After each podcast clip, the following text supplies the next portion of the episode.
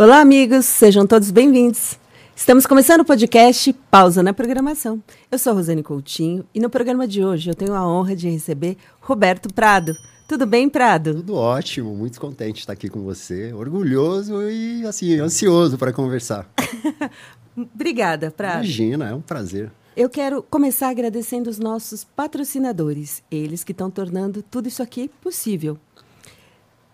Advanced Informática, BTO Gestão Completa de TI, Estúdios Vida Moderna, tornando seu podcast realidade. Ockmont Group, especialistas em cibersegurança. Uniker, a plataforma de CSP com as suas regras de negócio. Eu vou fazer agora a apresentação oficial do Roberto Prado. Você sabe por que, que eu chamo de apresentação oficial? Por quê? Por quê? Porque eu quero honrar muito a sua história. é uma honra de verdade te receber. É, é. Eu não, eu, eu fiquei pensando qual eu, como é que eu vou chamar o Prado, né? Porque, gente, é o Prado que está aqui. Vocês têm noção de quem está aqui? Roberto Prado. Ele que. Bom, vamos deixar para contar daqui a pouco. Eu vou ficar né? da cor aqui da camisa daqui a pouco. vamos deixar para daqui a pouco, mas é o Roberto Prado que está aqui, gente. É, Roberto Prado tem uma carreira sólida com mais de 31 anos de experiência no mercado de TI. Atualmente trabalha na Salesforce e teve uma trajetória significativa de 18 anos na Microsoft, onde recebeu vários prêmios e reconhecimento. Também é professor no MBA da UFSCar. É assim que fala? É a Universidade Federal de São Carlos, mas em Sorocaba, né? Tem uma unidade em Sorocaba e eu participo do programa ali em Sorocaba. Em Sorocaba. É. Ele também é professor. Gente, vocês imaginaram os alunos dele como são privilegiados? eu não sei se os seus alunos sabem disso, Prado, mas eles são muito privilegiados. Ah, eu aprendo com ele sempre. É muito... Não, MBA é sempre uma classe longa, né? São oito horas de aula, são duas aulas, dois sábados, então é, é bem intenso. Eu aprendo sempre muito. E, Prado, eu queria começar fazendo uma pergunta para você. Claro. As vaquinhas continuam conectadas? Olha, acho que estão cada vez mais, viu? Essa história é boa, né? É boa. Conta pra gente. Você tá, você tá me lembrando aqui, a gente tinha uma apresentação, e eu fiz muitas vezes, e até hoje eu, eu me apoio muito nisso, assim, quando eu vou fazer uma apresentação, eu procuro criar uma estrutura, né? Que é, a gente fala storytelling, né? Eu tenho ali o, para o pessoal de TI, vai me entender. Eu tenho o backbone da apresentação. E aí no backbone eu vou adicionando peças. E nesse episódio eu aprendi é, um caso muito interessante que falava sobre vacas conectadas. No fundo era uma apresentação sobre IoT, sobre nuvens, sobre inteligência artificial, sobre muitas coisas. Só Mas, que naquela época a gente não chamava de inteligência artificial, né? É, ainda estava numa fase ainda muito inicial da, da nuvem, né? Então uhum. era, era mais como educar as pessoas sobre a nuvem, sobre o teu, seu potencial e como ela podia chegar até mesmo ao meio rural. Então, quando eu começava a, a apresentação, eu sempre perguntava assim: as, quantos passos a vaca dá por dia? E parecia uma pergunta absurda, ficava todo mundo me olhando, pô, o que, que esse maluco está falando e não sei o quê. e durante a apresentação eu mostrava que a gente conseguia contar os passos da vaca, colocando um sensor, que era um pedômetro. E para que servia essa informação? Que aí fica todo mundo curioso, ah, para que, que eu quero saber quantos passos a vaca dá? Através dessa contagem, os pesquisadores conseguiam identificar quando é que a vaca entrava no cio. Então, com esse projeto, eles aumentavam a produtividade do rebanho. Então as pessoas entendiam de uma forma muito lúdica. E eu acho que até hoje eu continuo praticando essa técnica né, de storytelling, que é trazer de uma forma simples temas complexos. É. E você falava isso, Prado, numa época que, que parecia que era aquela coisa de Matrix, sabe? Aquela coisa assim, impossível, gente. Quem vai Como colocar assim? um pedômetro na vaca? Vai... Não, o pessoal tá, tá olhando para outras coisas. E hoje, você falava isso, sei lá, 10 anos atrás, 15 anos atrás. Ah, e hoje. Faz tempo. É. E hoje isso é uma realidade. Né? Naquela época, talvez a gente não tivesse nem tanta tecnologia para isso, né, Prado? Era um case do Japão, né? Tinha sido desenvolvido no Japão, é, com a Fujitsu, na, na ocasião, era um, um dos parceiros desse projeto. E, e, sim, a gente tinha muita dificuldade de conectividade, né? O próprio projeto, ele, ele usava Bluetooth, ele tinha algumas características de conectividade para o meio rural que são bem complexas. Hoje, Eu já me lembro logo que eu cheguei na Salesforce, tem três anos e meio, é, e não é nem hoje, né? Já tem três anos e meio. Eu fui fazer uma apresentação para uma usina no centro-oeste aqui do Brasil. Uhum. E fiquei surpreso de ver que eles já tinham 90 mil hectares cobertos com uma rede própria. Ah, e o que significa isso, Prado? Significa que o trator está conectado, mano. o trator está conectado. O cara sabe. Olha, eu tô batendo na mesa aqui, tá atrapalhando o podcast. Mas o trator está conectado, então o cara sabe em tempo real. Mas não tem como você ficar quieto, Prado. Você é, É, essa eu sou pessoa. agitado, desculpa, Então, é, vou- pode, pode A bater na produção vai me mesa, chamar tá atenção. tudo certo. É, desculpa. Imagina, tá tudo certo. É, Prado, é, conta pra gente um pouquinho sobre a sua trajetória. Mas não conta com passando por cima, não. Conta com porque é, eu acho que é justamente para isso que a gente está aqui, para honrar Tá e para contar a sua, a- a sua trajetória. Não, conto sim. Eu, eu. Cara, eu comecei a trabalhar muito cedo, né? E até vou falar aqui meu apelido. É, Meu apelido é Dico. Dico. E coincidentemente esse era o apelido do Pelé, né? Não que eu jogue futebol assim, então bem, jogo minha bolinha, mas não, não chego aí. E, e eu sou de Ribeirão Preto, do interior aqui de São Paulo. É, nascido lá em Ribeirão e tudo mais. Eu perdi meu pai muito cedo, com 12 anos. Então, é, isso fez com que profissionalmente a minha, a minha vida é, desse uma mudada radical. Assim. Então, com 12 anos, comecei a trabalhar. é, comecei primeiro numa oficina mecânica, depois fui para um bar, depois consegui aqueles programas de office boy, sabe? É, tinha que usar uma fardinha, que a gente chama guardinha. E, mas eu não queria usar fardinha e tinha cabelo comprido, por incrível que pareça. e, e aí, para receber o salário, tinha que cortar o cabelo. Senão, não recebia. Eu recebia no quartel, né? No final do mês lá, recebia no quartel. Então, eu tinha que cortar o cabelo. E eu não cortava. Eu chegava para receber o salário, o cara me punha no fim da fila. Eu era o último a receber o salário. Mas foi muito legal, porque eu acho que eu comecei a, a trabalhar muito cedo e, e eu tenho isso assim com muito orgulho, porque me ajudou muito, me ensinou muitos valores. Com 15 anos eu entrei no Banco do Brasil, é, como office boy também.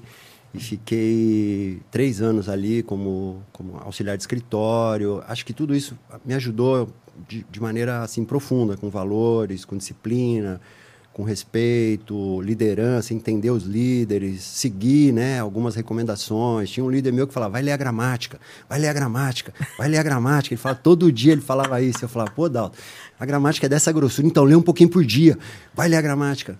Né, O outro me ensinava contabilidade, então é, foi uma escola para mim ter trabalhado no Banco do Brasil.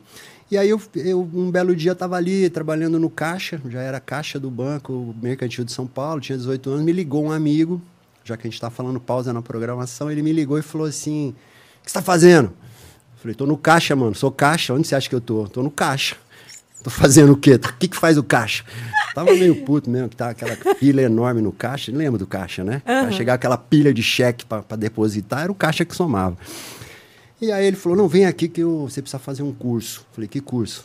Programação. Programação do quê, meu irmão? Programação COBOL. O que, que é isso, meu irmão? É programação, é o futuro. Tô falando em 1983. Eu falei, ó, não sei o que é isso, mas eu passo aí mais tarde. Aí saí do caixa, saí ali à tarde, saí fui lá no. Era uma software house que estava começando. Então, para quem é da época da Microcamp, lembra desses treinamentos que começaram naquela, naquela década né, de 80? Era tudo novo, eu não sabia o que era. Eu fui lá e ele me, me, me mostrou um CP500. Um CP500, para quem não sabe, da Prologic, era um computador, é, 8 bits, que era reserva de mercado. Então, a gente só tinha máquinas nacionais aqui. E eu fiquei apaixonado. Eu falei, caramba, meu, aqui tem algo. E programava COBOL em folha de codificação mesmo, né, na caneta. Depois que ia para o computador e tal. E comecei a fazer o curso.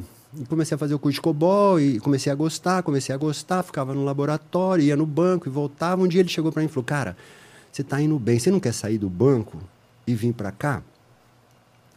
E eu aceitei. E, e, minha mãe quase me matou, né? Mas como é que você vai sair do banco? Eu falei, mãe, é o futuro. Ela, que futuro? O futuro é ser gerente do banco.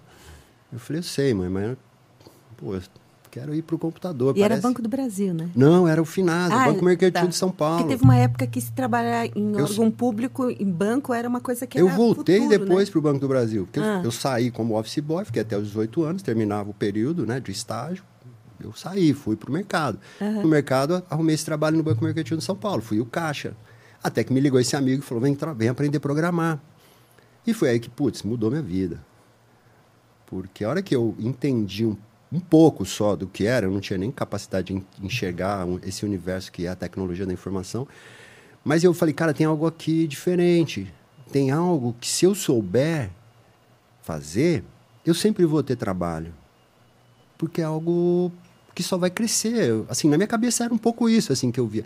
E eu fiquei ali com eles por uns três, quatro anos, trabalhando. Depois fui contratado pela Unesp, universidade lá da, do estado de São Paulo, que tem um campus em Sorocaba, em Araraquara. Fui programador da Odonto, desenvolvi sistemas para odontologia. E aí passei num concurso do Banco do Brasil, voltei para o banco em 88. E aí voltei para a tecnologia do Banco do Brasil, é, fiquei 10 anos lá. Saí em 97, é, fui para a IBM Lotus. A IBM tinha comprado a Lotus, fui trabalhar com Lotus Notes. Lotus 1, 2, 1, 2, 3. É, Lotus 1, 2, 3, Lotus Notes. É, depois fui para a KPMG, passei um período na KPMG, né, consultoria, aprendi muito lá sobre projeto, sobre gestão de projeto. E aí cheguei na Microsoft em 2000. É, meio do ano 2000, cheguei na Microsoft já como é, consultor e gerente de projeto, né? Que era o que eu. Mas eu não, não, conhecia muito a plataforma Microsoft, conhecia a plataforma Lotus, que era da onde eu vinha. Então também foi uma chegada assim, e no meio de um projeto gigante que estava acontecendo, que era o sistema de pagamento brasileiro. Então eu entrei para gerenciar o projeto para o Banco Itaú, que era um gigante. Caraca! Então fiquei, assim, três anos praticamente dedicado ao projeto. É, foi muito legal, tivemos uma, um reconhecimento muito bacana na ocasião. O Steve Ballmer mandou uma carta para o Dr. Setúbal. É, foi muito legal, assim, a, a, nossa experiência. Eu digo a nossa porque era um timaço, 40 pessoas. E aí fiquei é, 20 anos quase na Microsoft e sair da Microsoft final de 2019, antes da pandemia. E aí veio a pandemia. E, e foi, assim, uma transição estranha para mim, no mínimo estranha, porque eu saí porque eu achei que tinha que sair mesmo. Falei, cara, tá na hora de eu mudar, vou mudar, não sei o que eu vou fazer. Vou para fazenda, vou para roça, vou andar de bicicleta, vou fazer qualquer coisa. Então tomei uma decisão, saí e passado três meses queria voltar.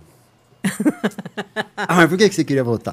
Ah, porque eu acho que eu sou um pouco inquieto, eu gosto da ação. Ava, né? é, Ava que você é. Eu gosto da ação, sabe, assim. E eu gosto desse nosso mundo de tecnologia porque é um aprendizado contínuo, né? Agora mesmo a gente está estudando AI, mais AI, mais AI, generativa AI. É muito legal, assim. Eu sou apaixonado por, por essa aprendizagem contínua, né? Eu cheguei na, na Salesforce já em abril de, de 20 é, já para fazer um trabalho que eu tenho assim é, falado com muitos colegas assim que eu consegui acho que dar um upgrade já apesar de já estar tá aí nos meus 58 anos eu acho que foi um upgrade bem legal porque eu consegui aprender muito sobre negócio eu acho que eu sabia bastante sobre tecnologia mas talvez não tivesse essa esse olhar para o negócio como eu tenho agora trabalhando com aplicações de negócio business application né é, então, me sinto muito mais preparado hoje para ter uma conversa com o C-Level, e qualquer C-Level, não só o CIO, mas também o CFO, o CEO, o COO, o CMO. É, me sinto mais preparado hoje. Eu acho que eu consigo falar mais sobre capacidade de negócio, é, sobre as KPIs, sobre por que, que esse projeto técnico vai ajudar a gente a vender mais ou vai ajudar a gente a, a melhorar o churn. Então é essa, minha trajetória de forma muito rápida assim. É, começa aí em Ribeirão Preto. Hoje eu vivo em Sorocaba, tenho três filhos, casado com a professora Juliana. E muito feliz de, de ter realizado tudo isso. E espero poder ainda seguir mais uns anos aí, que tem bastante coisa para fazer. Olha, Prado, eu vou respeitar você e vou deixar por isso, tá? Mas é. eu sei que você tem Gente, ele é o Roberto Prado, vocês não vão entender. ele, ele, resumiu muito essa trajetória aqui, mas eu queria só pontuar é, a questão do, do início da cloud pública que a gente tem aqui no Brasil, e você foi muito atuante naquela época. Uhum. Né? Se pudesse dar uma pinceladinha nessa, nessa trajetória? Ah, tem alguns episódios aí emblemáticos, né? Eu acho que o tema da segurança, acho que quando a nuvem começou a ser assim, apresentada de forma corporativa, né? Porque ela já existia em serviços que nós, usuários, já usávamos. Eu até brincava, às vezes ia fazer uma palestra e eu falava assim, quem aqui usa nuvem? Aí ficava todo mundo assim. Aí eu falei, quem é que usa esse, esse, esse serviço? Falava três, quatro serviços é, online que as pessoas usavam. Eu falava, pô, todo mundo usa nuvem, né? Quem está com mobile já está usando nuvem. Então, acho que foi um, uma época de, de educar. Eu me lembro que eu tinha um slide que era uma nuvem mesmo. E a nuvem era um cavalinho, né? E, então eu sempre. quando eu começava a apresentação. Um cavalinho? Era um cavalinho. Ah, você nunca brincou de deitar no chão, olhar para a nuvem e encontrar alguma coisa? Você nunca fez isso? Ah, tá. De, sabe, de deitar no uh -huh. chão e falar que uh -huh. forma tem a nuvem? E eu encontrei uma que era um cavalinho. Aí era o meu slide, era esse. Aí eu dava um clique e punha lá. Você falava assim para as pessoas. Falava assim para as pessoas. Quando vocês olham para a nuvem, o que, que vocês veem? E punha lá minha nuvem com o cavalinho, né? É. Aí ficava todo mundo olhando assim. Aí ninguém falava nada. Falou, um cavalo! Aí, não, não, não, não. Oportunidades. Oportunidades. A nuvem veio para trazer mais oportunidades. E assim começava a apresentação. Aí a gente falava, pô, ia democratizar. É, é uma pena que a gente tem que ficar sentado aqui, Prado, porque eu tô, já tô te vendo lá. Oportunidade, é. pessoal. Você chegava e. Eu, eu assisti várias palestras que você fez. Eu lembro de uma que você falava sobre a Disney, que era um negócio. É, eu fantástico. fiz um curso na Disney que me inspira muito até hoje, né? Que foi sobre atendimento ao cliente. Uhum. Eu tive a sorte de ter sido escolhido para fazer esse curso, foi em Paris. A gente visitou a Disney de Paris e foi uma aula de atendimento, de satisfação do cliente, de atenção com o cliente. Até hoje eu guardo, assim, foram lições incríveis. Mas eu lembro você falando, Prado, você falava com uma paixão. Ah, eu né? Então eu fico imaginando o cavalinho, quando você trouxe, é, como você fazia, como você engaja as pessoas, que todo mundo ficava assim, ó. Eu já vi, sei lá, duas mil pessoas te aplaudindo de pé. Ah, obrigado. Não, eu não estou mentindo. Eu estou exagerando. Porque eu sou um pouco exagerada, vocês sabem não, gente... Mas eu estou exagerando? Não, eu já fiz eventos muito grandes, assim, com muitas pessoas assistindo online ou presencial. Não, mas naquela época, no presencial, e o povo em pé te aplaudindo, e você trazendo a galera ali, pá, pá, pá, e todo mundo conectado com você. É, eu acho que, assim, apresentações para... Tem técnica, que eu sempre sugiro para as pessoas, cara, vai aprender algumas técnicas de apresentação, porque todo mundo tem medo de fazer apresentação, ficar nervoso, é super natural. Ah, eu não gosto de falar em público. Mas não tem essa de não gostar de falar em público. Tem que falar, todo mundo tem que falar, tem que se posicionar, seja numa reunião, num grande evento, num pequeno evento. Então, se você ficar nervoso, se apoia nas técnicas. Eu me apoio em várias. Pode parecer, ai, para super natural, como é que ele fez essa piada agora? Cara, preparei, fiquei estudando, fiz 10 ensaios. Não é que eu chego lá e saio falando assim. Depois que você fez 10 vezes, você vai ver como é fácil. Mas antes você também fica nervoso, dá o frio na barriga, entrar num auditório assim com tanta gente. Transmissão, então, né? Tem as gafes também. Uma gafe, uma vez eu estava num evento no Rio, eu falei não sei o que lá, meu cara tweetou na hora, né? E era um evento corporativo. E, e eu nem estava ligado em Twitter, assim, o Twitter estava começando também, e o cara, pá, tweetou na hora. Aí deu o break, me chamou a, a, o pessoal de imprensa. Falou assim, o que, que você falou aí? Eu falei, ah, falei um negócio. Ah, já tá na internet. Falei tanta coisa. Eu falei tanta coisa. Cara, já tá na internet aqui, ó. O cara tweetou, não sei o quê. Eu falei, como assim? Percebe essa, essa coisa também? Hoje, você vai fazer uma apresentação, você tem que ser super cuidadoso. Você está você tá sendo fotografado, filmado, gravado, é, o cara tuita fora de contexto, às vezes. Então, é muito cuidadoso, tem que ter muito cuidado. Então, esse dia, para mim, foi um marco. Assim, eu falei, uau, eu tenho que ser muito mais cuidadoso. Eu posso ter energia, posso falar com muita energia, mas eu tenho que ser cuidadoso. Né? Posso fazer uma brincadeira, mas não é qualquer brincadeira. Né? Você errar a mão, perdeu o evento. Fazer uma brincadeira de mau jeito, perdeu o evento. Então, para mim, eu sempre levei isso muito, assim, com muito cuidado, né? Tinha um time também fantástico que ajudava a gente o tempo todo. Você não faz nada sozinho, né? Não adianta. Você acha que você chega ali e vai falar? Não é assim. É. Vamos resgatar a questão da, da, nuvem que Vamos você estava falando. É. Não, e, e eu acho que o tema talvez central, Rosane, foi a segurança. Quando a gente conseguiu mostrar para as pessoas, para os negócios, para os tomadores de decisão, que era um ambiente seguro, confiável, escalável, economicamente viável, começou a ter uma mudança de paradigma. Então, como toda onda tecnológica, teve uma adoção inicial mais calma, de experimentação, mas uma vez que experimentava, o gráfico era exponencial. A adoção crescia em escala exponencial. Então, quando eu come... me dei conta da oportunidade ali, é por isso que eu falava com tanta paixão, eu falava, galera, vão para cima. É uma mega onda. como é agora a onda do AI generativo, por exemplo, que a gente está ouvindo falar tanto. Então, era uma onda, tinha que pegar. Mas tinha uma barreira. Qual era? Segurança. Tenho medo. Eu tenho medo. Onde estão meus dados, Prado? Aí vinha meu segundo slide. Eu perguntava assim, pessoal, onde é que está a nuvem? Aí ficava todo mundo olhando assim. Pá. Aí eu dava um clique, pá, entrava a foto do data center. Aqui é a nuvem, pessoal, é um data center.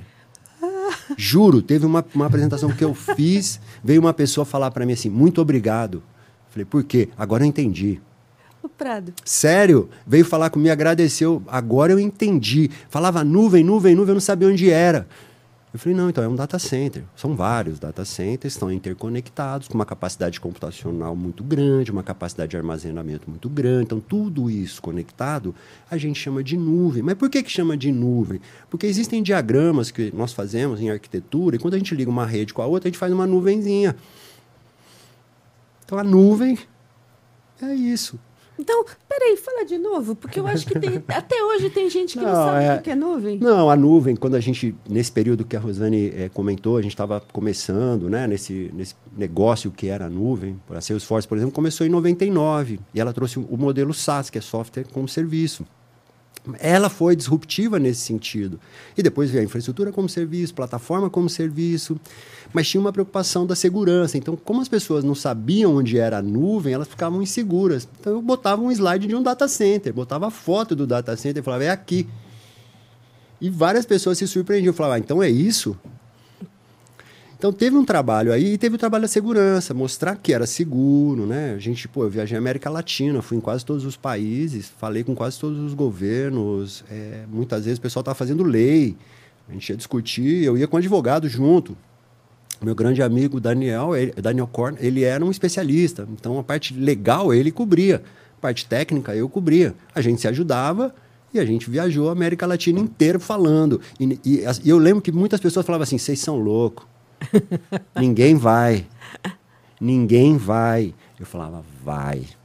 E por que vai, Prado? Porque não tem, não tem outro caminho. É esse o caminho da escala. Ou você vai continuar construindo data center? Eu lembrei de um episódio, não sei se você vai recordar. Nós fomos em um cliente e ele abriu, ele, na verdade, ele estava né, todo né, pomposo, isso e aquilo, uhum. não sei, não sei se eu vou, não, não sei, sei, se eu vou. vou Aí ele eu... resolveu mostrar a sala dele, do data center, cheio de ele, é ventilador? Pois é. Você lembra? Era isso que a gente Os ventilador tudo aberto era lá. Era isso que a gente encontrava. Muitas infraestruturas que estavam crescendo de forma desordenada. E não era empresa pequena, né? Não, mas era tinha uma empresa, empresa muito grande. grande. Data center, às vezes, que estava defasado, com instalações que não tinham redundância. Então, tinha, tinha um espaço. Por isso que eu acreditava, não é que era mágica. Eu falei, tem um espaço aqui, vai acontecer. E por isso eu insisti tanto e falei tanto. E, e quando teve um episódio, você vai lembrar disso, que o Snowden fez uma denúncia da NSA. Porra, todo mundo parou. Eu me lembro de várias pessoas me ligando. Falou, para nunca mais vai vender nuvem. Falei, calma. Isso é um episódio, mas vai ser esclarecido e a nuvem vai seguir. Ah, o governo nunca vai comprar nuvem. Calma. As coisas vão acontecer, mas leva tempo. Hoje a gente tem regulamentação. Os governos sabem como comprar nuvem. As pessoas usam, conhecem, confiam. E existem ambientes on-premise até hoje. E está tudo bem, e tá né? tudo bem, a gente convive, integra, coexiste, é, usa às vezes por demanda, diminui. Ah, eu tenho um Black Friday, pô, preciso de mais capacidade, mas não vou comprar hardware, uso a nuvem. Então, é, foi um período, assim, Rosane, é, que eu sou muito é, feliz de ter participado, de ter vivido isso. Acho que tem as ondas, né? Nesse nosso mundo tem as ondas. E você liderava um time grande, né, Prado? Ah, tinha bastante gente, né? Muita gente boa, né? É, é, muito bom liderar times assim que te desafiam todos os dias, né? E... Eu falo que eu sempre contrato gente muito mais inteligente que eu. Porque você é inteligente. Não, não, é porque eu quero aprender com eles. eu quero aprender com eles. Não, é verdade, assim, eu não tenho é, nenhum tema, assim, eu vou, eu converso com o meu time o tempo todo, eu aprendo não, tempo todo. Não, porque tem gente que pensa assim, ah, não, que acaba ficando com ciúme, né? Então, é justamente o contrário. É um né? equívoco tremendo, assim, de um manager ter esse tipo de preocupação. Assim, eu quero que todas as minhas pessoas, todos no meu time sejam muito, muito bem sucedidos na sua carreira, sejam presidentes, vice-presidentes, diretores, o que eles quiserem ser. Apoio 100%. A gente consegue escalar através das pessoas, né? Eu aprendi isso com um grande mestre, o Pio, Luiz Marcelo. É, ele me falou isso, ele falou assim, a gente só, só escala através dos outros. Então você pode ser muito bom, mas você só escala através dos outros. Então você precisa ter um time ou pessoas que você confia, apoia e, e ajuda também, né? É, eu faço desafios às vezes para o meu time. Falo, cara, é, vamos pegar isso, vamos fazer. Ah, mas nunca fiz, não tem problema. Vamos fazer junto. A hora que a gente fizer, vai ter ninguém que sabe, só nós. é o caso agora do AI, né? Todo mundo aí correndo, mas, pô, quem, quem é que está nessa onda tem que estar tá na frente, né? GPT, quem está fazendo, quem já fez, quem sabe construir, como é que é a segurança. Tem bastante coisa para aprender aí.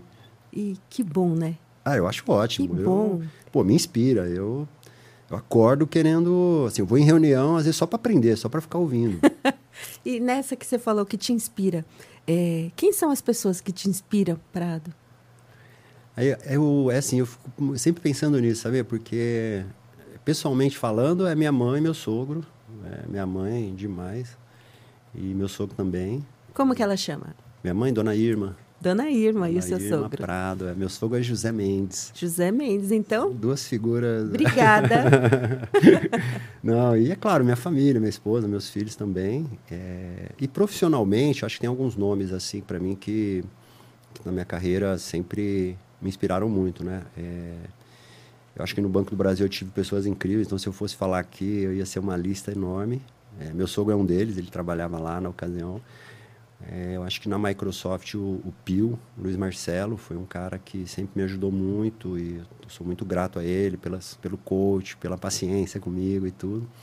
Acho que o Emílio também, que foi presidente da Microsoft, é um cara que até hoje eu sigo. Hoje de manhã eu li um post dele incrível sobre AI também. Emílio Meoca. Emílio Meoca também é um cara que eu sempre, é, sempre não, até hoje admiro muito. Sempre foi um líder e muitos outros, né? Eu acho que o meu líder atual, Varela, é um cara que me inspira muito também, José Luiz Varela. É um cara com conhecimento de arquitetura, que a cada conversa eu falo para ele, cara, eu aprendo muito com você, então me inspira muito. E tantas outras pessoas, né? Acho que a gente podia ficar aqui falando uma lista enorme, mas acho que essas pessoas, assim, é, de alguma forma, em determinados momentos foram, sabe, aquele dar o clique, né? Paulo Cunha, grande Pacu, também é um cara que me inspira. É um cara que me desafiou várias vezes, sabe assim? Fala, cara, você tem. Ah! Eu até brinco com ele, falo, nossa, mestre, você me deu um soco no estômago. Aí ele, doeu? doeu. Então, vai. Valeu. Agora vai. É, já deu. Mas é, não, nada desrespeitou. Por favor, não, não é sobre isso, é sobre te desafiar mesmo. Uhum. É, o Pio uma vez me viu é, assistindo, eu e ele assistindo uma apresentação de um cara que era uma fera, assim, fazendo apresentação, sabe? Falando de software livre, né? Eu tive muito envolvido nessa discussão de software livre, Linux, por muitos anos. E tinha um cara que era uma fera. E o Pio me assistindo ali, ele olhou para mim e falou assim: Quero ver você falando melhor que ele. Assim, do meu lado, do nada. Eu assistindo a palestra do cara, ele falou assim: Quero ver você falando melhor que ele. Eu olhei para ele e falei assim: Você vai ver. Do nada, assim, um desafio desse, assim, bobo, né? E, e eu, eu me dediquei bastante para fazer uma apresentação que ficasse no nível desse cara, porque eu achava o cara assim, um monstro ali falando sobre esse assunto, né? Então tive esses episódios, sabe, marcantes assim com, com líderes que naquela hora você fala assim, o cara te dá uma cutucada, fala, hum, eu vou fazer isso. E você faz, porque é, é sobre você, né? É sobre você querer, sobre perseguir, sobre ter essa essa essa ambição mesmo, não, não uma ambição ruim, né? Na, Na verdade, acho que essa humildade de é, aceitar também, que, também. Que, que você tem um caminho para percorrer e, e você percorrer e chegar lá, né? Não, você sempre tem, e talvez não vá chegar algumas vezes. Então, conviver também com essa decepção é, é, é parte do jogo, assim. Não dá para dizer que toda, toda vez que eu saí correndo eu cheguei em primeiro, não. Perdi um montão de corrida. É, processo que eu entrei, não consegui várias, perder um grande negócio, você que é do, do setor, você sabe bem, pô, quando você está num deal ali para fechar, para fechar, e você perde. O time te olha e fala, puta, chefe, perdemos, e agora? E você tem que up, levanta rápido e não, pessoal, vamos lá, vamos fazer um debrief, vamos ver onde a gente acertou, vamos ver onde a gente errou. No próximo a gente vai para cima. É, é um processo continuado, né, de aprendizagem, de melhorar. Eu, eu eu me sinto até privilegiado, assim, sabe? Eu falo o trabalho que a gente tem, como como é, é bom você estar em contato com pessoas tão tão grandes assim. Prado, é, trazendo agora um pouquinho para o presente, é, como é que você é, você poderia dar para a gente uma visão um pouquinho sobre a Salesforce? Claro. A Salesforce é uma, é uma empresa que muita gente conhece por CRM, né? líder em CRM, que é o Customer Relationship Management. Mas ao longo dos últimos 20 anos, ela incorporou na sua plataforma vários outros componentes. Então, sim, é uma plataforma de CRM, mas ela tem a plataforma de integração, que é o MuleSoft, ela tem a plataforma de dados, que é o Tableau, ela tem o Slack de colaboração, e ela tem soluções de marketing, de vendas, de serviços, de e-commerce. Então, quando você coloca todas essas peças juntos, é um grande Lego. Então, para a gente que é de tecnologia, de arquitetura, eu que sou de engenharia e arquitetura, o meu time é um time de arquitetura e de indústria, é fantástico. Porque você imagina chegar num cliente, poder discutir com ele sobre objetivos de negócio, que é o que a gente faz, e aí com o nosso Lego conseguir montar e construir soluções que vão impactar o negócio do cliente, marketing, vendas, atendimento, integrações, né? Então a Salesforce vem investindo muito. Esse foi o ano do AI. AI Data. Né? Então, eu tive agora em São Francisco, tem um mês mais ou menos, num grande evento chamado Dreamforce. É um evento onde a gente é, comunica as principais inovações cada ano. Quem quiser assistir depois tem um canal chamado Salesforce Plus, dá para ver todas as principais apresentações lá. E foi incrível ver onde a gente está com AI. AI generativo, a nossa solução de dados que integra com qualquer fonte externa para enriquecer o CRM. Então, nós somos uma plataforma que conecta empresas com seus clientes. É, nós somos a camada de engajamento. E, e, essa camada de engajamento é cada vez mais crítica, né? Os clientes querem ser omnichannel. Você, é, quando é, é liga para um cliente, um, uma empresa, você quer ser atendido, não importa o canal. Se é WhatsApp, se é SMS, se é telefone, se você ligou no Central, se você está usando a app. Nós somos a plataforma que entrega essa solução, né? Omnichannel integrado com seus sistemas legados, com o seu back-end. Então, bem divertido, bem... Tá se divertindo. Eu estou divertindo muito, principalmente agora com a onda do AI aí. Todo, uhum. todo dia a gente aprende uma coisa nova, né? Dados, por exemplo. A gente já fala de dados há muito tempo, né? Dados, dados é importante, dados é importante, dados é importante. Eu lembro até que eu brincava em umas apresentações e falava assim: o que, que vocês estão fazendo com seus dados? Aí ficava aquele silêncio, eu falava, backup! Aí ficava backup, não, que backup? Vai fazer backup? Backup já tem que estar tá feito, pô. O que, que nós estamos fazendo com os dados? Como é que a gente tira valor dos dados? Como é que a gente extrai valor? E muita gente já está fazendo isso faz tempo com a, o AI preditivo, né? Assim, já consegue prever uma série de coisas, já não é algo tão novo assim, já tem muita gente fazendo. Agora, a gente tem a onda do generativo, tem, tem bastante coisa para a gente fazer aí. Só que quando você vai olhar, alguns clientes ainda estão com um pouco de receio, porque a cultura ainda não é uma cultura de dados, né? Então, ele não toma decisão é, com, com dados, é, ainda tem dificuldade de organizar os dados, os dados estão em silos, então as áreas têm dados separados. Então como é que eu junto tudo isso para ter no final o que eu acho que vai fazer a diferença é eu preciso colocar o cliente no centro e não o produto. Se eu coloco o cliente no centro, muda tudo, Rosane. Muda até a forma como eu me organizo como empresa. As empresas, historicamente, estão organizadas por produto. É assim. Então, fazer com que eu me organize agora por cliente ou colocar o cliente no centro é um desafio organizacional, é um desafio de dados, mas uma vez que eu consigo ele no centro, a experiência é única. Disney. A Disney é cliente da Salesforce. Eu tive agora lendo um case deles lá discutindo novas frentes. Eles não param. Não é porque eles são bons no que eles fazem que eles param. Ficam ali, ah, não, tá bom. Não, não, não. Os se reúnem periodicamente. o que a gente pode melhorar? Na reserva quando o cliente liga para a gente para fazer a reserva, o que, que dá para melhorar? Putz, ó, tu, tu, tu, encontraram várias oportunidades. Então, esse é o tema, é como é colocar o cliente no centro e usar o AI para entregar melhor experiência. Prado, é, eu quando te convidei, eu fiquei muito feliz quando você aceitou. Ah, eu não ia aceitar. Ah, tá, né, uai? Mas eu, eu queria pedir para você, porque você tem. Você é tão referência, você que. Um conselho, uma dica, uma sugestão que você pode dar aqui para nossa audiência do Pausa na Programação. Ah, o pessoal que está ouvindo a gente, acompanha a pausa na programação, uma das coisas que eu sempre falo em apresentações é que a gente tem que prestar atenção nos sinais.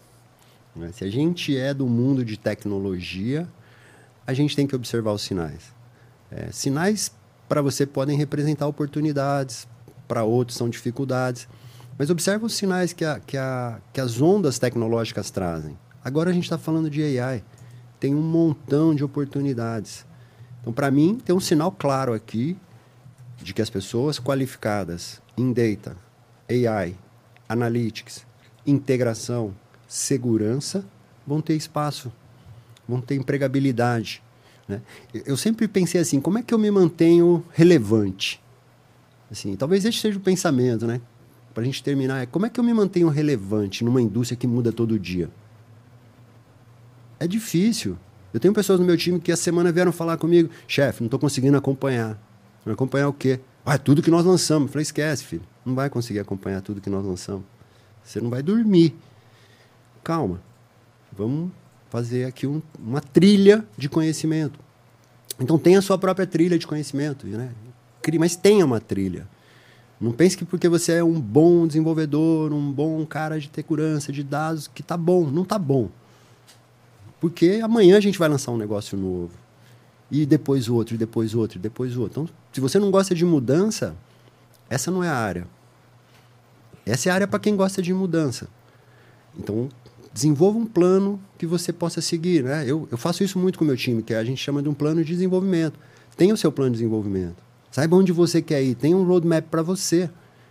A gente fala de roadmap para as empresas, para fazer não um projeto. Não é a moda do... Mas qual que é teu roadmap, meu? Pra não é a moda do Zeca Pagodinho, né? Deixa a vida me levar. Não, eu adoro a música, assim, é. adoro o pagode, mas eu, eu prefiro ser intencional e, e eu sempre dei esse coach, assim, para as pessoas que me procuraram, né? Pô, quero mudar, quero fazer uma mudança de carreira. Eu falo, cara, tem que ser intencional. Não é porque você está fazendo um bom trabalho que as coisas vão acontecer. Ajuda, mas não é suficiente. Eu falei com meu filho um tempo atrás, ele, eu estou fazendo, eu falei, então, depois que você tiver feito tudo, Aí você faz o extra mile. Depois que você tiver feito o extra mile, aí nós vamos começar a ver as oportunidades. E acontece, cara. Se você fizer o Emílio, esse que a gente comentou aqui, que me inspira muito, ele falou uma coisa uma vez numa reunião, ele falou assim: "Eu preciso de pessoas 200% accountable. 200% comprometidas. Aí ficou todo mundo olhando, pô, chefe, 200%? Como é que é isso? Eu já sou 100. Então, 200 é o seguinte, ó, você já fez o seu, você está vendo que vai cair um prato ali do lado. O que, que você faz? Pula, pô. Pula. Ajuda. Resolve. Não fala assim, ah, mas não era minha responsabilidade. Não é para fazer o que não deve. Não é sobre isso. É ser responsável, às vezes, de perceber que alguém do time está precisando de ajuda. E se você pode ajudar, ajuda, pô. Entregar o projeto, leva todo mundo pro né, stage. O projeto falhou, falhou todo mundo. Ah, mas eu sou desenvolvedor, foi o cara do banco de dados. Que é isso, meu irmão? Projeto é time. A gente só chega do outro lado se todo mundo cruzar. Se não, não cruzar, não chegamos. Então, acho que esse compromisso, sabe, de, de, de não deixar, ah, não vou olhar, não. Não, não. Entra. 200% comprometido. Acho que esse foi o, um recado, assim, que eu recebi lá no início. E eu estou sempre atento a ele, sabe? Assim, às vezes eu vejo, puta, ali acho que vai pegar. Ah, mas tá fora do seu escopo. Tá bom, mas pelo menos eu vou lá conversar com o cara. Falei, irmão, aqui nós precisamos corrigir. Nós vamos ter problema. Se você não pode mexer, pelo menos dá um alerta, conversa, levanta a mão, pede ajuda. Pede ajuda. Não fica sozinho. Pede ajuda. pede ajuda. Prado, e como é o seu momento pausa na programação? Pausa na programação. Que hora que você relaxa? Olha, outro dia, sabe que outro dia, para relaxar, eu fiquei programando em COBOL? foi verdade, foi na pandemia. Eu tava um dia lá solitário e tal. Falei, cara, vou programar. Aí baixei um Linux lá numa máquina que eu tinha e baixei um COBOL, um compilador e fiquei fazendo código. Então foi muito divertido. Não, mas falando sério agora, eu gosto muito de andar de bicicleta. É, eu sempre joguei futebol, né? É você era, aqui? Eu era boleiro. Aí, esse é um, um, dia que eu saí de bike lá na roça para dar uma voltinha. É minha, bike, minha bikezinha aí, já fizemos muitas trilhas. Fui até Aparecida com ela, Caminho da Fé. Que legal. Fizemos algumas trilhas. Aí eu fiz o caminho de Santiago com a minha esposa. A gente andou lá uns 220 quilômetros, mais ou menos, de, de Portugal até Santiago de Compostela. Foi uma experiência incrível também. É, a bike é, para mim agora é o, é o esporte que eu consigo fazer, porque eu tenho prótese no quadril, é, prótese na tíbia, querem colocar prótese no tornozelo. e, eu tô, e, eu joguei muita, muito futebol, muito tempo, mas para mim já é difícil hoje. Então a bicicleta é o que me, me cura, assim. Eu saio para dar umas voltinhas aí, fazer viagem. Essa aí foi uma na Serra da Canastra, para quem não conhece, vale muito a pena. Uhum. Um lugar maravilhoso. E eu tenho um sítiozinho, é, esse é meu paraíso aí. As vaquinhas conectadas. As vaquinhas estão lá no fundo. Mas aqui o que eu estou fazendo, eu estou reflorestando essa parte do lado esquerdo aqui, que é, ela margeia várias nascentes, né? Hum. Então daqui de baixo até lá em cima, pode ver que tem umas árvores já maiorzinhas lá. É, daqui até lá em cima tem 300 metros. E aí tudo eu plantei árvores, estou reflorestando, voltou, a água voltou. E para cima também, tem uma outra mata ali, tem um, um alqueire e meio mais ou menos, também estou cuidando dela e agora vou mexer lá embaixo, que tem mais coisa de água. É meu, é meu cantinho. E aí eu fiz um, um, assim, um plano que eu chamo de plantar, colher, doar. Qual que está por trás disso? Olhando o sítio, eu percebi o seguinte: tem várias áreas aqui que eu não faço nada. Então lá, um cercadinho, um pedacinho. Eu falei: o que acontece se eu plantar, colher e doar? Acontece isso aí que a gente está vendo, tá vendo? Eu plantei abóbora esse último ano aí e deu uma caminhonete de abóbora. Aí eu levei num asilo, que tem próximo lá em Franca, né, na cidade que é próximo ao sítio, e foi maravilhoso. Eu e minha esposa chegamos com a caminhonete de abóbora no asilo. Você não sabe a festa que foi. que legal. E como eu me senti. E no mês passado eu doei carne que eu tenho ali um, um gado, então eu também estou fazendo esse ciclo, assim, uma parte eu dou de vez em quando lá, faço um ciclo, faço, combino com açougueiro, o cara faz todos os pacotinhos e a gente doa. Então é esse o compromisso, é reflorestar, ter um lugar produtivo, mas que basicamente seja sustentável ali, não, não é para não vamos fazer nada em escala, mas esse olhar, assim, de conseguir produzir alguma coisa que eu possa levar num asilo, que é tão próximo e tão carente, né? Eu cheguei lá, fiquei, assim, emocionado. Falei, cara, como a gente, com tão pouco... Sabe o que me custou plantar essas abóboras? Nada. Pegar o semente e jogar na, na terra. Ela vai sozinha. Vai sozinha. O que mais me custou foi pegar aquele monte de abóbora lá de baixo e levar pro carro. O resto, meu, ela vai sozinha. Então todo mundo que tem um pedacinho de terra, de repente, até no quintal, meu, você produzir, você consegue chegar em pessoas que estão lá esperando, precisam, sabe? Eu, eu, fiz isso e acho que vou continuar fazendo todo. Agora você... eu plantei em casa uma horta, fiz uma horta em casa também, me relaxa pra caramba. Adoro horta. Aí outro dia eu tava colhendo alface, tinha dado muita alface, né? Colhi, tava só olhando assim, aí tinha uns pedreiros lá fazendo um negócio. Fui lá, dei as alface tudo para os pedreiros. Ah, os caras ficaram loucos, adoraram. Eu acho que eles adoraram, mas eu acho que você para você foi mais legal ah, adorei que mais. Eu eles falei, galera, vocês vão almoçar, tomam um alface fresco. O cara, nossa, que delícia, obrigado, e não sei o quê. Eu adoro fazer isso, assim. Eu planto, às vezes tem um montão. Agora tem tomate lá, tem um montão de tomate. Chega Pessoal, qualquer. vamos fazer a feira lá no Prado. Não, eu adoro. Isso é uma coisa que me, me distrai, me descansa. Poder ir ali na horta, mexer, plantar, colher. Comer, então, meu. Quando eu como uma abobrinha que eu fiz, nossa, eu ajudei. Não fiz, não, né? Plantei a bichinha ali, eu, eu dou assim, para puta, não tem comida melhor. Ai, que, que Mas maravilha. é isso, é isso. Esse é meu, minha, minha, meu cantinho tá ali naquela, naquela casinha ali. Pausa na programação. Total, ali é uma pausa, não pega nem internet. Tem nada lá. Quando eu quero, eu levei uma antena lá, né, de a Starlink. Botei lá, funciona, que é uma beleza. Coloquei no meio do pasto, cheguei lá, botei a antena no meio do pasto, liguei, pum, funcionando. 200 mega. Eu falei, meu Deus, que perigo. Peguei e levei embora. levei lá pro meu sogro. Falei, não, fica aí com você. Não, não vai aqui, não. Aqui não. Então, quando eu precisar, eu venho aqui, né? É, quando eu precisar, eu venho aqui. Lá, quando eu tô lá, desconecta mesmo. Zero conexão, por enquanto. Ai, que bom. Prado, obrigada. Obrigado você. Você veio fazer essa conversa. É, você... Olha, eu gostaria de convidar para ser nosso sócio aqui.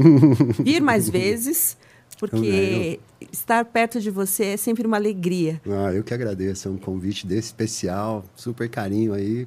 E fico à disposição. E para quem não conhecia, gente, Roberto Prado. ele não é qualquer um, ele é o Roberto Prado. Você está me deixando envergonhado aqui. É que assim, a gente é, procura manter a linha, né? A gente é Roberto Prado, vocês não estão entendendo.